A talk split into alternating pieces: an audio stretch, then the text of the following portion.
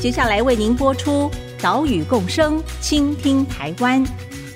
本节目由伟创人文基金会赞助。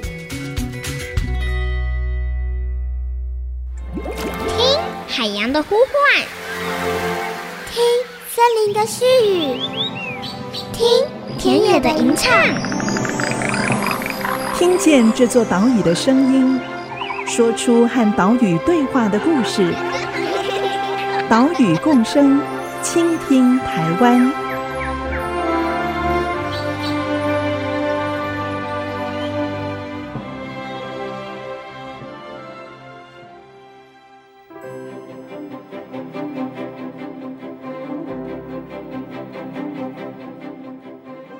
Hello，大家好，欢迎来到 IC 之音 FM 九七点五，收听岛屿共生，倾听台湾。我是袁长杰。我们的首播时间是在每个礼拜三上午七点半首播，也会把音档上传到 Apple Podcast、Google Podcast 以及 Spotify。如果你是使用这些平台收听的话，请记得按一下订阅哦。我们上个礼拜带大家参加了台湾猛禽研究会的 Open Wings 赏鹰趣活动，到阳明山国家公园的金山自然中心来看猛禽。之后呢，也进入了金山自然中心的标本馆。标本馆里面搜罗了许多动物标本，其中呢有灰脚秧鸡、蓝尾鴝、董鸡这些鸟类的标本。它们看起来都栩栩如生，但其实它们都是因为撞上了金山自然中心的玻璃而死亡的个体，也就是所谓的窗杀。鸟类的窗杀问题到底有多严重呢？我们今天就来到台湾猛禽研究会，拜访对于窗杀议题提出相关倡议的王灵敏兽医师，请他告诉我们为什么会有鸟类窗杀的产生，以及该如何避免窗杀事件的发生。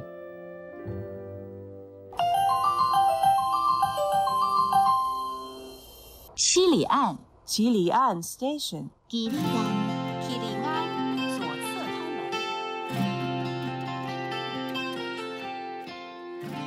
我们都会觉得干净明亮的窗户看起来是赏心怡人，非常漂亮。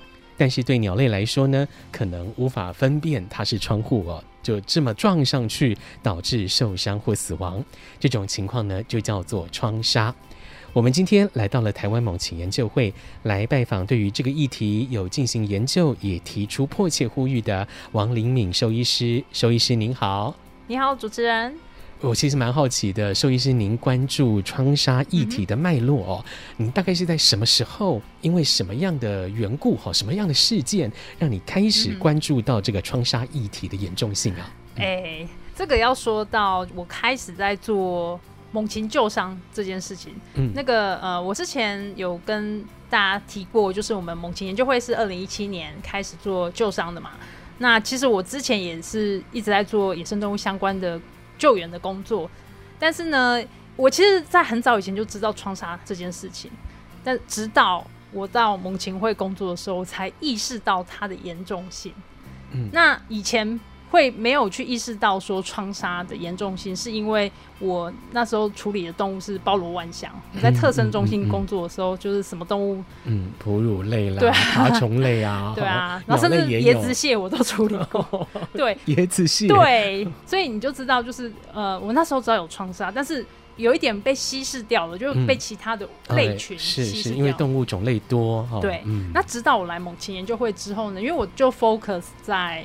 猛禽这种鸟类身上，然后我就吓了一跳。我想说，哎，怎么那么奇怪？有这么多的凤头苍鹰撞玻璃，然后导致后躯瘫痪，就引起我非常大的关注。就是，哎，到底是发生什么事情？为什么撞玻璃感觉好像没有像我以前觉得这么少？然后这个时候我就比较积极的去查一些资料，那我才发现说呢，哇！查中文都看不到，就是在台呃，你用中文去输入窗杀或者是鸟撞玻璃呀、啊，几乎都是那种机场在防治鸟击，因为飞机嘛，它怕鸟去撞飞机。OK，还有像高铁这种运具，对，快速移动就跟交通工具比较有关系。对对对。但是撞玻璃这件事情，在中文里面的世界很少人去论述跟研究。我后来就用英文去喂 Google，也吓一跳，就发现哇，查中文都查不到，查英文就上万笔。嗯，然后我才发现说，哇，原来北美洲他们在做窗纱的研究跟防治已经三十年了。呃，像美国有一些州，它甚至立法哦，去规范他们的建筑业要使用防止窗纱，他们叫做友善鸟类玻璃的设计。那我回头看看台湾，就觉得哇，台湾连窗纱是什么都不知道。嗯嗯，大概是这个脉络，我就开始觉得说，哎，好像应该要去让窗纱这件事情让更多人去重视。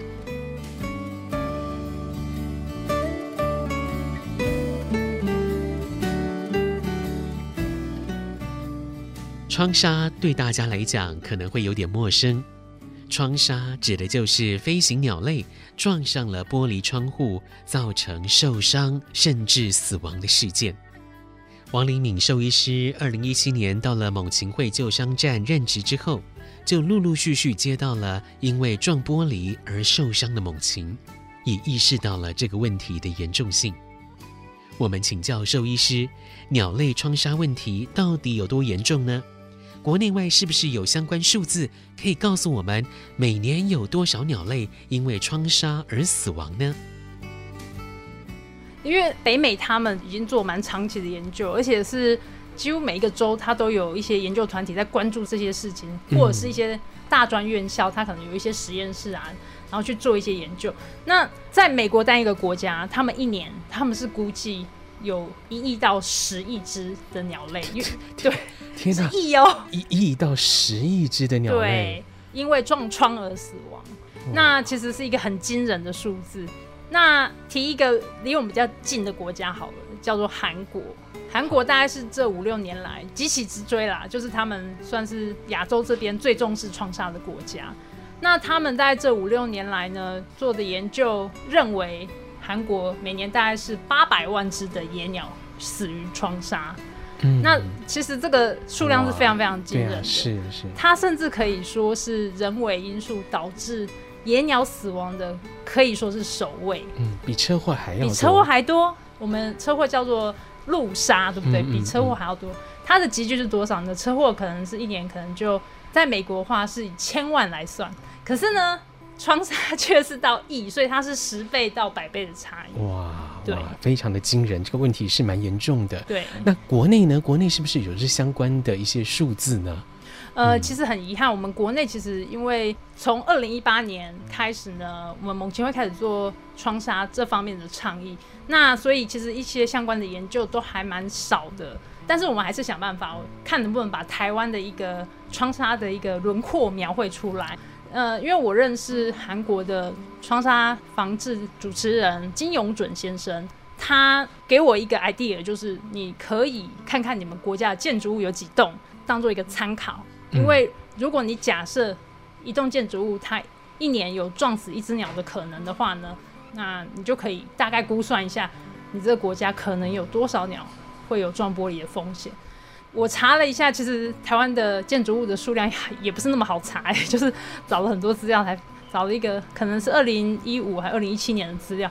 台湾的建筑物其实跟韩国不会差很多，也是大概八百多万栋这样子。嗯。所以其实如果这样子看起来的话，如果以建筑物的户数啊，我们可能跟韩国的差距不大。所以，我们一年至少也是有百万只，我不敢说跟韩国讲说一样，是不是说一年有八百万只，但是一定也是百万只以上的野鸟遭受窗纱死亡。嗯，那我们还利用一些网络资源，我们在脸书上面创了一个社团，叫做“野鸟撞玻璃回报社团”，那就是野鸟撞玻璃回报社团。对，然后呢，鼓励大家就是，如果你有窗纱事件，你可以。贴上去，或是你在网络上面看到有人贴出相关的贴文，嗯、你可以转过去嘛？对。哦、然后目前我跟几位台湾大学的生科所的学生合作，我们在今年的年初呢，在台湾大学举办的动物行为与生态研讨会上面，就是发表了一个 post，主要的那个资料来源就是由刚刚讲的那个野鸟撞玻璃回报，然后呢，还有就是陆沙社。台湾陆死动物观察网，是他们有一个很好的资料库，那我们就跟那个陆沙社合作，就是我们用公民科学的资料，然后还有就是网络上面公开的资料去做一个会诊，然后我们发现呢，原来台湾最容易遭受创伤的物种，竟然是我们的特有种，叫做五色鸟。五色鸟很容易撞玻璃。对，我们总共分析了大概八九百笔的资料，它就占了大概一百二三十笔。哇，所以其实比例很高，比例很高哦，而且就只有单一个物种哦。嗯嗯嗯。然后第二名呢，可能有一些人连听都没听过。你有在赏鸟或者是关注鸟类的人，你可能很少很少看过它，叫做翠翼鸠。你可以 Google 看看，它是一种很漂亮的鸟，但是它是很害羞的鸟，习性非常害羞，所以很多人看到它其实就是窗纱，看到尸体。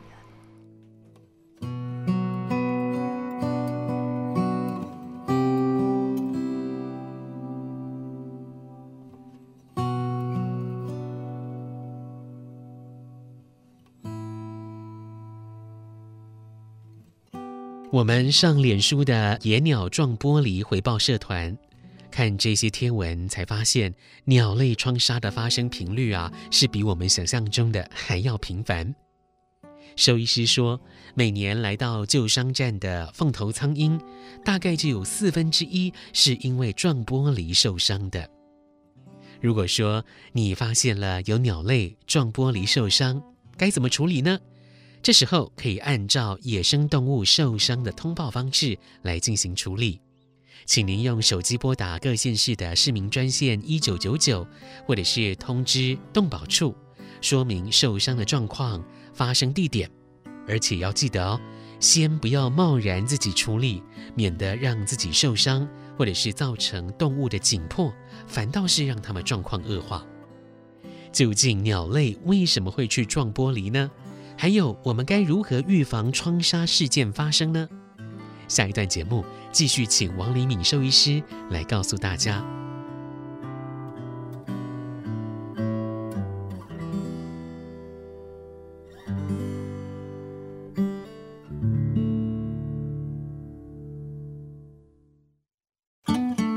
反而是你的想法，你要变成一只鸟，你要用鸟的脑袋去思考。IC 之音 FM 九七点五，欢迎回来，岛屿共生，倾听台湾，我是袁长杰。今天的节目带你拜访台湾猛禽研究会猛禽救伤站的主任王黎敏兽医师，探讨的是鸟类的创杀问题。根据调查，全台创杀回报数量最多的鸟类是五色鸟，第二名呢是翠翼鸠。翠翼鸠的翅膀，是美丽的绿色，像是翠玉一样啊，所以才叫做翠玉鸠。刚刚我们也听到兽医师说，讨论窗纱问题，我们要用鸟的脑袋来思考。这也让我们好奇，为什么鸟类会去撞玻璃呢？难道是它们视力不好，还是它们无法辨别玻璃呢？其实鸟类视力好哦，嗯、我们一般会认为鸟类的视力其实跟人差不多，或是比人更好。所以这跟视力没有关系，而是跟他们飞行能力有关系。因为大家仔细去回想，我们大概近一二十年来的建筑物会越来越喜欢使用玻璃当做一个建材。嗯，开窗的面积也也越来越大了嘛，哈。没错，没错。加上有一些建筑物使用玻璃帷幕，哇，就是整片的很气派的玻璃。对，嗯，时尚有一种空间的延伸感，对不对？嗯嗯，嗯。那反而是以前古早古早的建筑。三四十年前，你那窗户都小小的嘛，嗯，然后甚至你看它的窗，那个窗不会窗纱呢，那个窗可能是那种马赛克窗，或者是海棠花玻璃。嗯，主持人知道什么是海棠花玻璃？就是上面有那个花纹，花纹哈，对对对，很漂亮，凹凸的哈。对，嗯嗯，那那种窗户其实不会有窗纱，但是后来就退流行了。嗯，那大家都喜欢光滑的玻璃，甚至喜欢有一点镜面效果的玻璃。嗯，但是这样子的玻璃。它反而会呃，就是让鸟看不出来说它是一个障碍物。那玻璃它有个特性，就是它除了穿透的视觉之外，还有一个物理特性叫做镜像反射。那那个镜像反射呢，比如说它如果有一个山林的影像，或者是有建筑物、有天空，对鸟来讲，它是它看到就很像在看镜子那种感觉，但是它不知道那个是假的影像，所以就是直直的撞上去。那越强壮飞行能力越好的通常死的越快。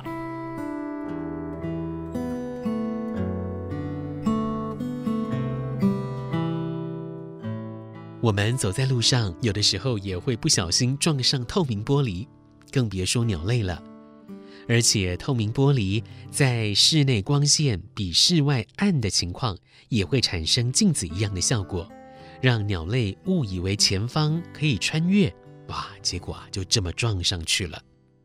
而且，如果鸟类是在高速飞行的时候去撞玻璃，通常伤势都会很严重，像是造成脊椎断裂、头部严重受伤，有的还会在撞击的当下死亡。了解到问题的成因之后，我们究竟该如何改善窗户，减少窗杀的发生呢？如果说我们在玻璃贴一张猛禽贴纸，这样有办法防止窗杀吗？非常遗憾的，贴一只有点像是猛禽图案的贴纸，或者是贴眼睛，有一些人会贴一个很大的眼睛，嗯、想说可以去吓走那些鸟，嗯、但是其实没有这么简单。因为对他们来讲呢，如果那个图案不会动嘛，对他就没有威胁感，他其实就知道那个是 nothing，对不对？但是呢，因为你只有贴一个小小的范围，所以他就会觉得说，哎，那边有东西，所以我就从这边的玻璃飞过去。啊，所以他有没有贴的地方嘛？哈。对，所以跟你贴什么没有关系。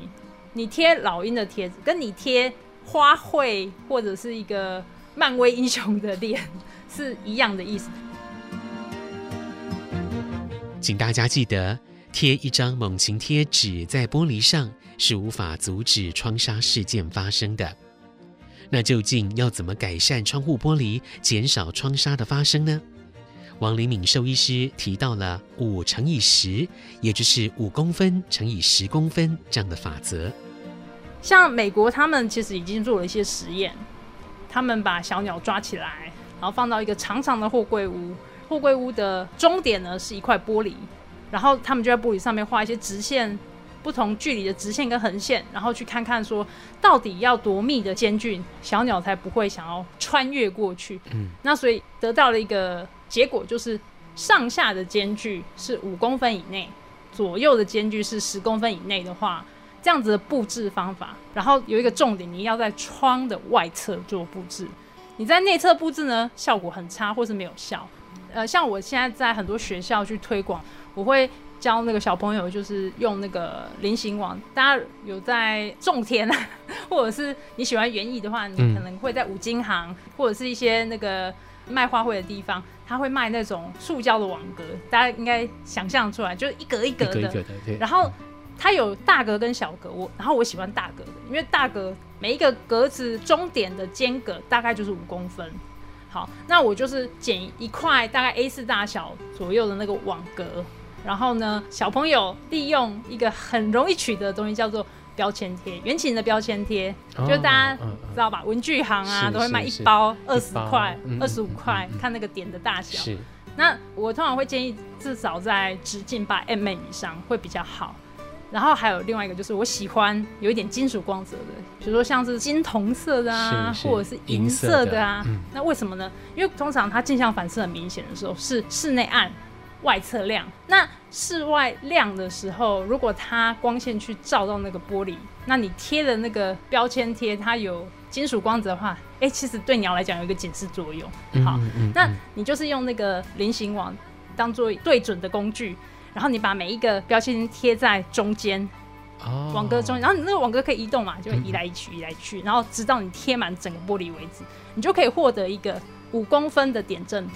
是，这也是一个大家可以 DIY 的方法。对，这是其中一个方法。但是这个原则之下呢，你其实你喜欢贴贴纸啊，或者是有一些人他直接在上面画直线，嗯，你用油漆笔，就是泼水不容易洗掉的一些颜料，在这个原则之下去做一些彩绘或是布置。那其实只要是符合这个原则的布置的话呢，它都会有不错的防治效果。那如果说我们比较有钱的话，可以换窗户玻璃。对，哦，那我们可以选择怎样的玻璃比较好呢？而其实现在在有友善鸟类窗户规范的国家呢，他们在玻璃制造的时候，就是玻璃上面本来就可以弄一些图案啊，嗯、所以现在其实比较流行的是在玻璃生产的时候，它一块一块玻璃上面本来就有十颗一些。点阵图的图案，但也有一些，它可能根据设计师的做这个建筑规划的时候，我玻璃上面的一些花纹啊，或者是一些明暗，去让它有视觉上面的差异的效果，然后达到防鸟撞的目的。所以，如果你今天很有钱的话，你当然在一开始设计的阶段，其实我我觉得跟有钱没钱没有没有关系，这个其实是概念，就是建筑业如果能够把这个概念带进去的话，它可以是一个很漂亮的一个艺术品，然后或者是它会融合在你的建筑物，这个就是要凭大家呃审美观点，然后还有设计的能力去做设计。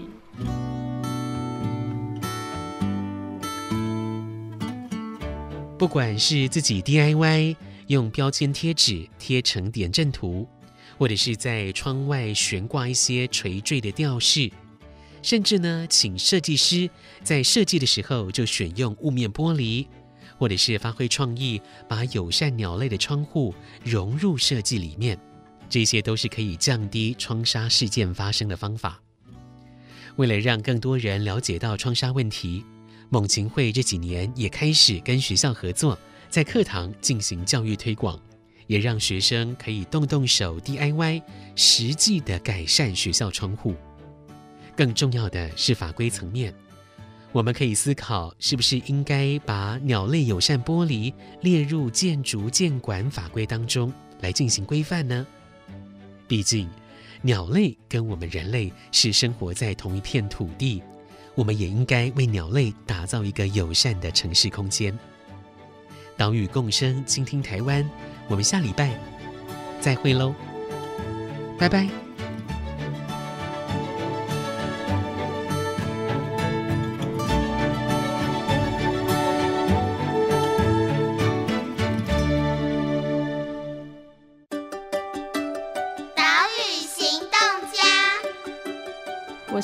台湾猛禽研究会猛禽救伤站的兽医师王黎敏。